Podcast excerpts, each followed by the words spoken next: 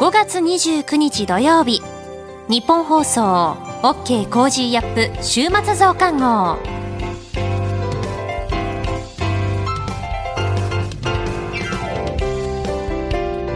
ニッポン放送アナウンサーの新行市佳です。OK コージーアップ週末増刊号。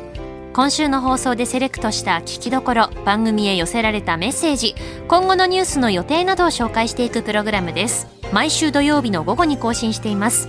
今週も特集をお送りします。先週末に横浜国際プールで行われた東京パラリンピックの代表選考会を兼ねたジャパンパラ水泳競技大会の取材報告をお送りします。それではまず今週の聞きどころそしてこれからのニュースの予定さらにトレーダーで株ブロガーのひなさんにご登場いただきまして今週の株式市場のまとめと来週の見通しについて伝えていただきます。今週は OK コージーアップコメンテーターがゲストと対談するコーナーはお休みですそれでは今週のニュース振り返っていきましょう今週はワクチン大規模接種センター接種開始政府ワクチン接種加速に向け新たな財政支援策を決定。米ロ首脳会談6月16日ジュネーブで開催へ。中国軍南シナ海で軍事演習。アメリカ黒人男性の暴行死から1年、バイデン大統領が遺族と面会。アメリカと中国が閣僚級の通商会議を開催。6月開催の G7 サミット、菅総理はイギリスへ。こういったニュースについて取り上げました。さて今週の聞きどころですが、27日木曜日の放送を振り返ります。番組初登場、神戸大学大学院法学研究科教授の箕原俊弘さんに、政府の情報システム不正アクセスで情報流出というニュースを解説していただきました。それでは今週のプレイバー。政府のデータ流出。昨日政府関係省庁で使用する富士通の情報共有ソフトに不正アクセスがあり国土交通省や内閣官房で情報漏洩があったことが分かりました。国土交通省では職員など少なくとも7万6000件のメールアドレス。内閣官房ではサイバーセキュリティセンターのシステム機器に関するデータの流出が確認され富士通はソフトの運用を停止し影響を調査しております。あのー、この政府のデータというか、サイバーセキュリティやってるニスクという機関も、この被害に遭ってたっていう話ですよね。非常にかっこ悪い話ですね。はい、この日本の守りっていうのは、これどう、どう見たらいいんですかね？そうですね。あの、安全保障政策が専守防衛なら、こちらのデータスキリットも専守防衛でしっかりやってほしいですね。でも明らかにこれは、あの、防衛が足りてないということになるんじゃないですか。本当あの、企業の、あの、スキリティ、そのサイバー攻撃っていうのも問題になってますけど、はい、今回政府だし、今やった通りサイバーセキュリティセンターのシステムですので、深刻な状況なのかなと。はい。この、まあ、どう守るっていうのは結局なんかね、あの、専門家の人に聞くと、攻めと守りはもう一体なんだ、みたいな話も聞きますけれども、はい、そうすると、その、人材の面も含めて、なんか不安になっちゃいますね。そうですね。それはもう、あの、やはりノウハウを持ってらっしゃる方を増やさなきゃいけないと思いますし、これ私持論なんですけど、ある意味で最大の守りっていうのは、オフェンスなのかなと、攻撃する力、はい、この間のパイプラインのアメリカ攻撃されて、ね、はい、あれおそらくアメリカ激しく報復したんでしょうね。あの攻撃した側がもうもうもうこれ以上しませんと。解散しちゃいましたよね。解散しましたので、はい、もうこれ以上。なので日本もですねそういうふうにするんだよと。いう姿勢を示してですねそのケーパビリティ能力を持つとですね、はい、おそらく攻撃する側も、えー、考えるのかなと。今ですね全然、うん。報復の恐れありませんので、はい、もうやりたい放題ですね。はい、ペナルティーが何もないわけですから。この報復というか攻撃能力を持つっていうのが特にこの公の部分が攻撃能力を持つっていうとやっぱりこう法的な整理みたいなものも必要になってくるんですか？おっしゃる通りですけどでも他方でもアメリカもですね、はい、何も言ってないですよね攻撃しましたも何も。確かにそうですね。こういったものはですね、やはり秘匿性が大事なのかなと。で攻撃された側のみ分かればいいわけですから痛みをですね。はい、でそれが今回のそのアメリカのパイプラインの件なんかだと行動として示されたと。あの顔面パンチ食らったんじゃないないですか？はい。これそうですよね、アメリカはすでにあの法的な整理を終えてるところがあって、実害があった場合はもはや自衛権の範囲なんだというのは言ってますよね、すでに。はい、あのしかもサイバー攻撃っていうのは、極めてその深刻な場合もありますから、あのアメリカの場合はですねガソリンがですね供給されなくなって、はい、非常にこの生活に支障が出たと、えー、例えば病院とかですとですね攻撃されるところ命にも関わる問題ですから、やはりそれなりにですね真剣に受け止める必要性があるのかなと。思いますね。はい。これ、そこのところでね、言うと、その法的な整理の部分って、あの、まあ、抑止力ってものをこうどう持つかみたいなのをサイバー空間の中で考えるっていうことになるわけですよね。はい、それはキーワードだと思います。抑止力と。えー、抑止力。で結局はです、抑止力というのはですね、はい、そのオフェンスの、えー、ケバビリティですね、能力を持つということですので、はい、これ、そうなってくると、はい、まあ、日本でこれからどういうこう法的整理がされるのかにもよると思いますが、うん、これ、なんかこの話も憲法問題になっちゃうんですかね？まあ、憲法を、えー、やっぱり変えていくのが、も最も合理的な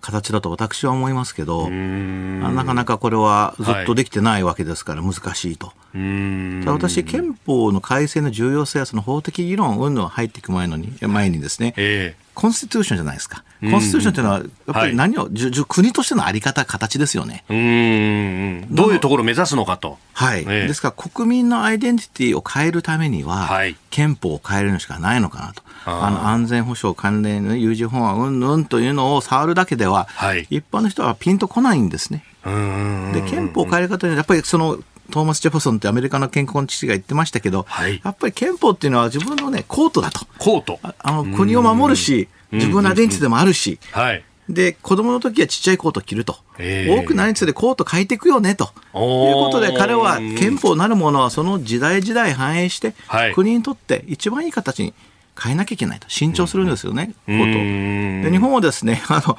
同じコートをずっと大事に着てるんですよ。大事に着続けてますね。でももう日本はね、大きな国で豊かな国で、でしかも責任があるじゃないですか、大国としての。はいえ。ー、ですからやっぱコートを変えなきゃいけない時が来てるんじゃないのかなと思うんですけど。その上、環境も変わって、気候が変わって、なんか、お、これ分厚いコート着ないと寒いかもしれないぞってなってきましたね。そうです、そうです。まさしくそうですね。ねはい。いつまでこのコート着てんだと。ああんなだいぶ空いてますからね、もう日本のコート。やっぱ70年以上着続けてくると。うん確かにおっしゃる通りです。面白いですね。でも、本当なんか全ての問題がここにぶち当たってくるような気がしてならないんですが、えー、今日のキーワードは政府のデータ流出についてでありました。さてこの後は、これからの1週間のニュースの予定、番組やニュースに関してのメッセージやご意見、そして今週の株式市場のまとめと来週の見通しについて、後半は私新業が先週末取材した東京パラリンピックの代表選考会を兼ねたジャパンパラ水泳競技大会の取材報告をお届けします。どうぞ最後までお付き合いください。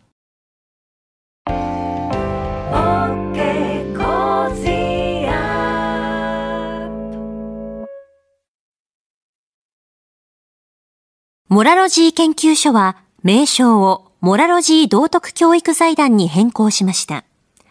日本人の国民性、勤勉、正直、親切、そして約束を守る。これらは道徳によって支えられてきたとも言えるでしょう。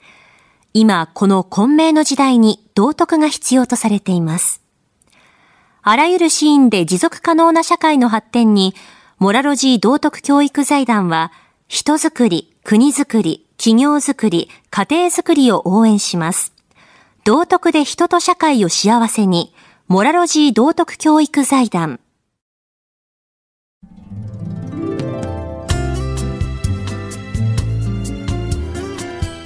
OK コージーアップ週末増刊号。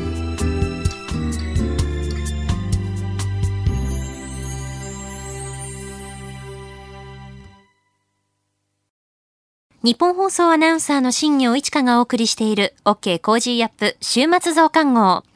今週はワクチン大規模接種センター接種開始になりましたが、接種される方ではなく接種に携わる方からのメッセージいただきましたので紹介したいと思います。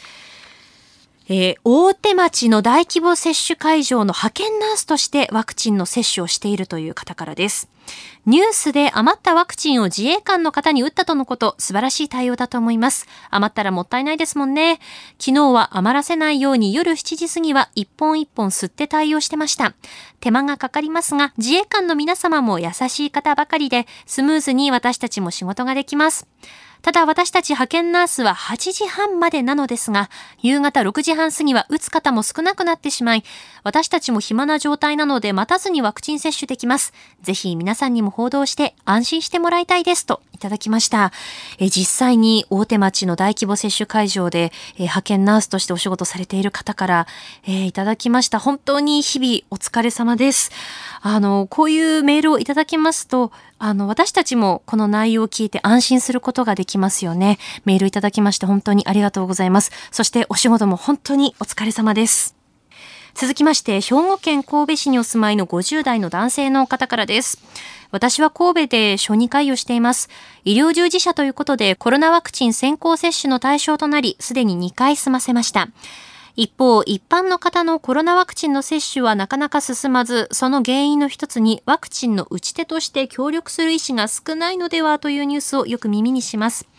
私は小児科医ですので、ワクチンの接種は慣れていますし、コロナワクチンを優先的に接種してもらった身として、集団接種会場などでできる限りお手伝いをしたいと思っています。しかし集団接種会場は平日の日中しかやっていないのです。勤務医も開業医も日中は自分の守備範囲の患者さんの診療に当たっており、それを投げ出して接種会場に出向くことは困難です。手伝いたくともできないのが現状です。これがもし平日は夕方から夜まで、土日祝日は一日中ということなら、日中の仕事を終えた後に自分の時間を割いてでも手伝いたいという心ある医師は多いと思います。集団接種は各自治体と医師会が連携して運営している場合が多いようですが、なぜ日中に限定しているのか理解に苦しみます。有事の対応を国全体でするべきと強く思いますといただきました。えメールいただきましてありがとうございます。それではこれからのニュースの予定を紹介していきます。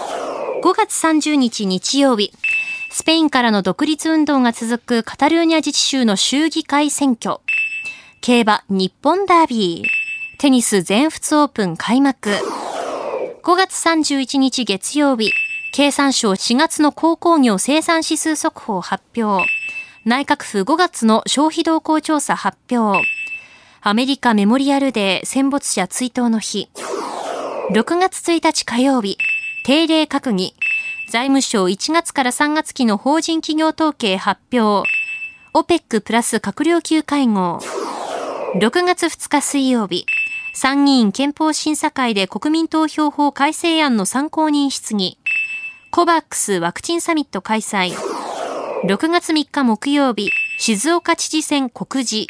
43人が犠牲となった長崎県雲仙普賢岳の大火砕流から30年。6月4日金曜日、定例閣議。小池知事定例会見。ロンドンで先進7カ国財務省会合。アメリカ5月の雇用統計発表。続いて来週5月31日月曜日からの飯田浩二の OK コージーアップコメンテーターのラインナップです。5月31日月曜日、朝日新聞編集委員で元北京ワシントン特派員の峰村健二さん。6月1日火曜日、ジャーナリストの長谷川幸宏さん。2日水曜日、ジャーナリストの佐々木俊直さん。3日木曜日、明治大学准教授で経済学者の飯田康之さん。4日金曜日は外交評論家で内閣官房参与の三宅邦彦さんです。コメンテーターの皆さんは6時台からの登場、ニュースを解説していただきます。さてこの後はトレーダーで株ブロガーのひなさん登場です。今週の株式市場のまとめと来週の見通しについて伝えてもらいます。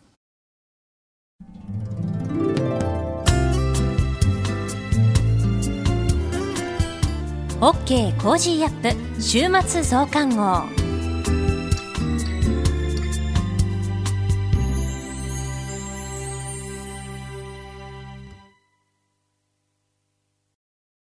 モラロジー研究所は名称をモラロジー道徳教育財団に変更しました。日本人の国民性、勤勉、正直、親切、そして約束を守る。これらは道徳によって支えられてきたとも言えるでしょう。今、この混迷の時代に道徳が必要とされています。あらゆるシーンで持続可能な社会の発展に、モラロジー道徳教育財団は、人づくり、国づくり、企業づくり、家庭づくりを応援します。道徳で人と社会を幸せに、モラロジー道徳教育財団。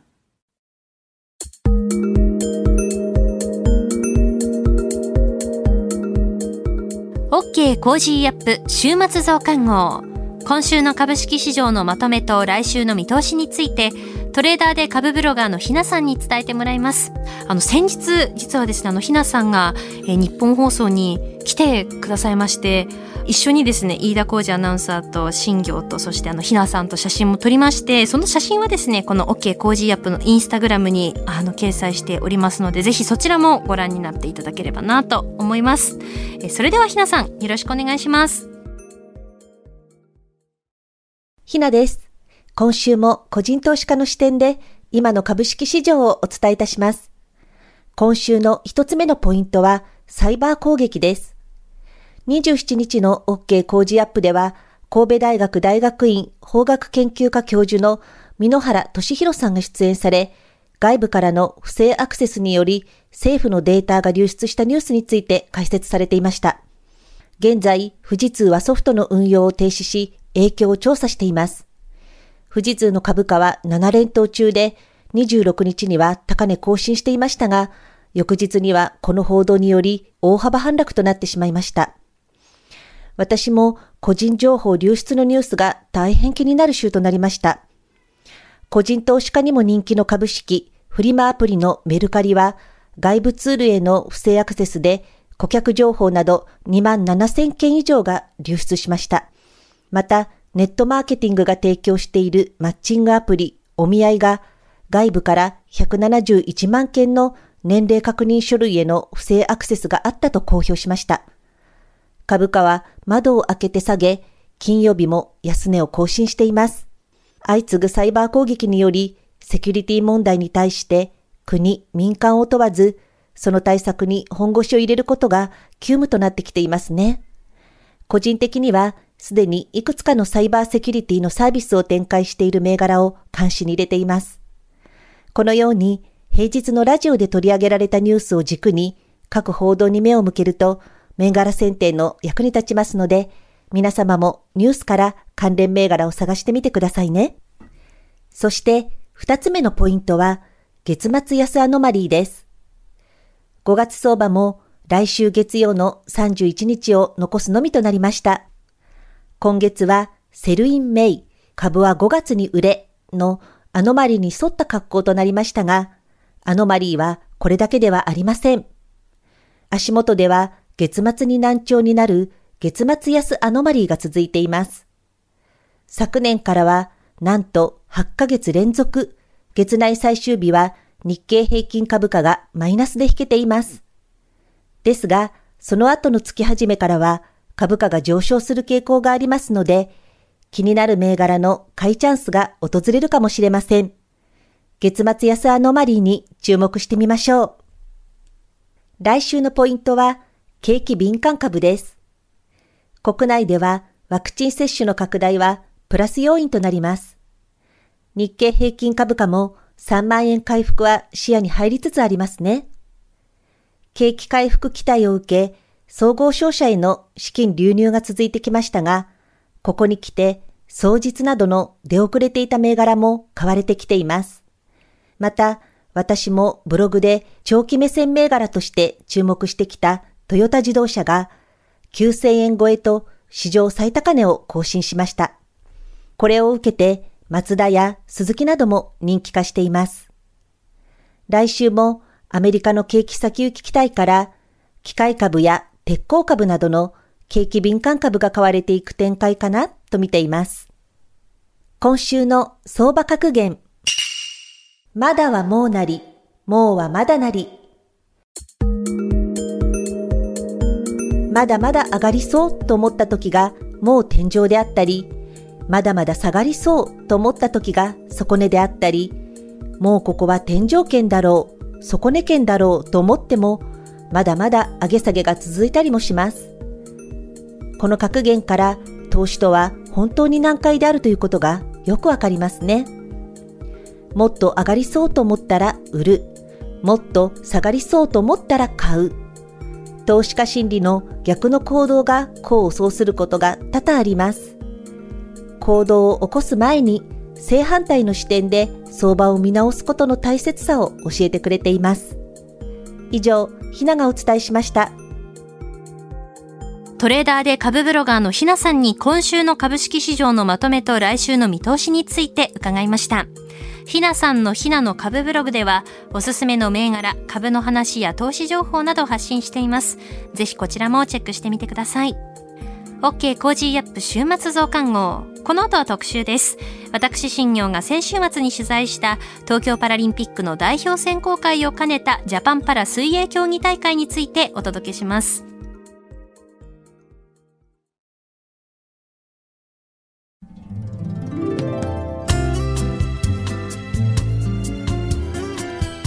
OK コージーアップ週末増刊号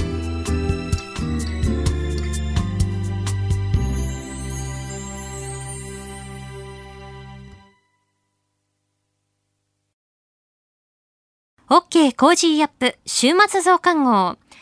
5月21日金曜日から23日日曜日の3日間、東京パラリンピックの代表選考会を兼ねたジャパンパラ水泳競技大会が横浜国際プールで行われました。あの、この大会は1991年から開催されていまして、トップアスリートが、えいつも参戦していて、世界記録も生まれている大会なんですよね。今回はですね、あの、無観客での開催ということで、え、YouTube でライブ配信もされて高い注目が集まっていました。え派遣標準記録を突破すれば、東京パラリンピック出場内定が決まるということもありまして、独特の緊張感と、そして選手のこう熱い思いというのがこう伝わってくる、そんな大会でしたね。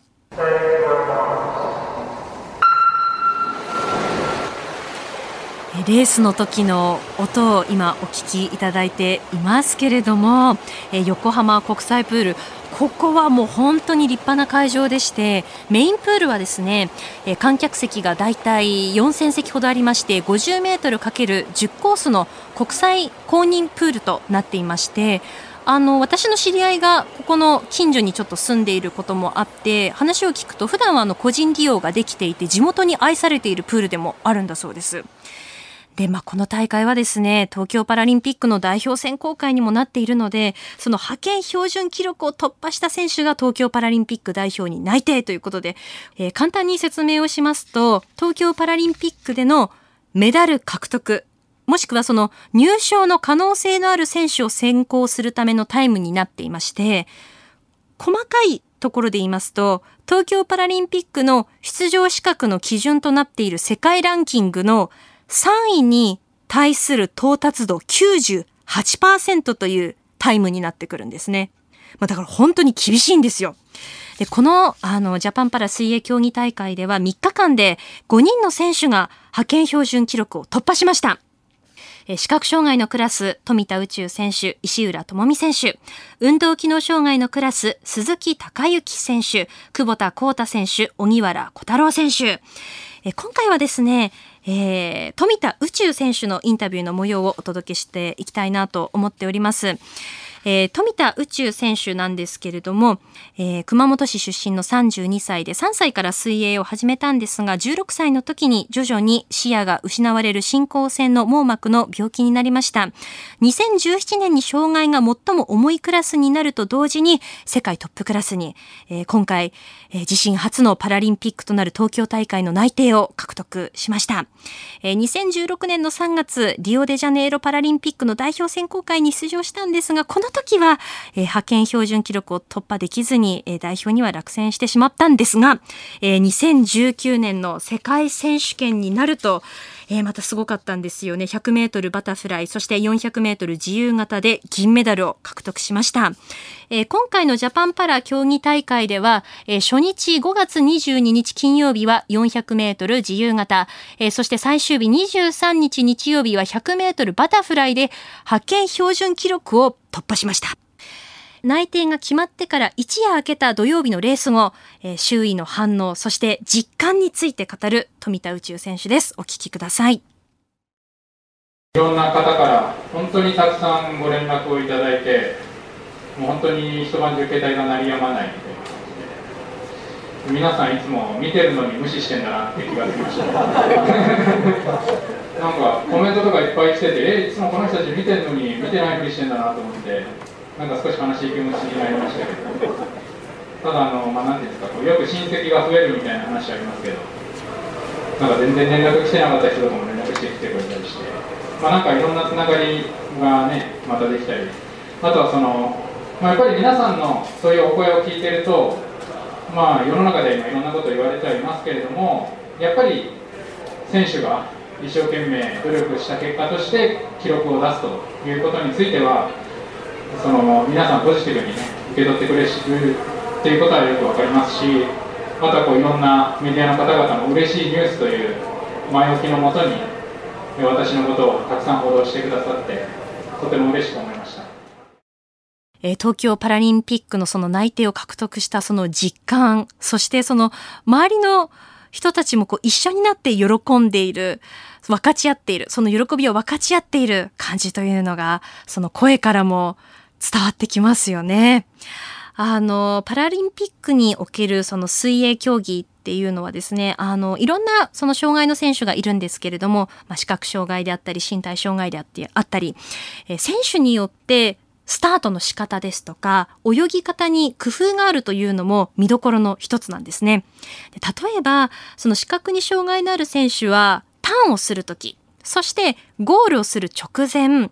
タッパーと呼ばれる人がですね、選手の頭をこう長い棒で叩いて合図するんですね。その長い棒の先にこう、なんて言うんでしょう、スポンジみたいなのがこうついてるんですけど、それでこうパンって頭を叩いて、もうすぐ壁ですよというのをこう伝えるんですね。で、選手によっては、このタイミングで叩いてほしい、その合図が欲しいというのもありますし、ターン一つとってもやっぱりそのタイムを縮める上では戦略の一つになってきますので、まさにそのタッパーの人と選手のあうんの呼吸、もう見事なコンビネーションを発揮して、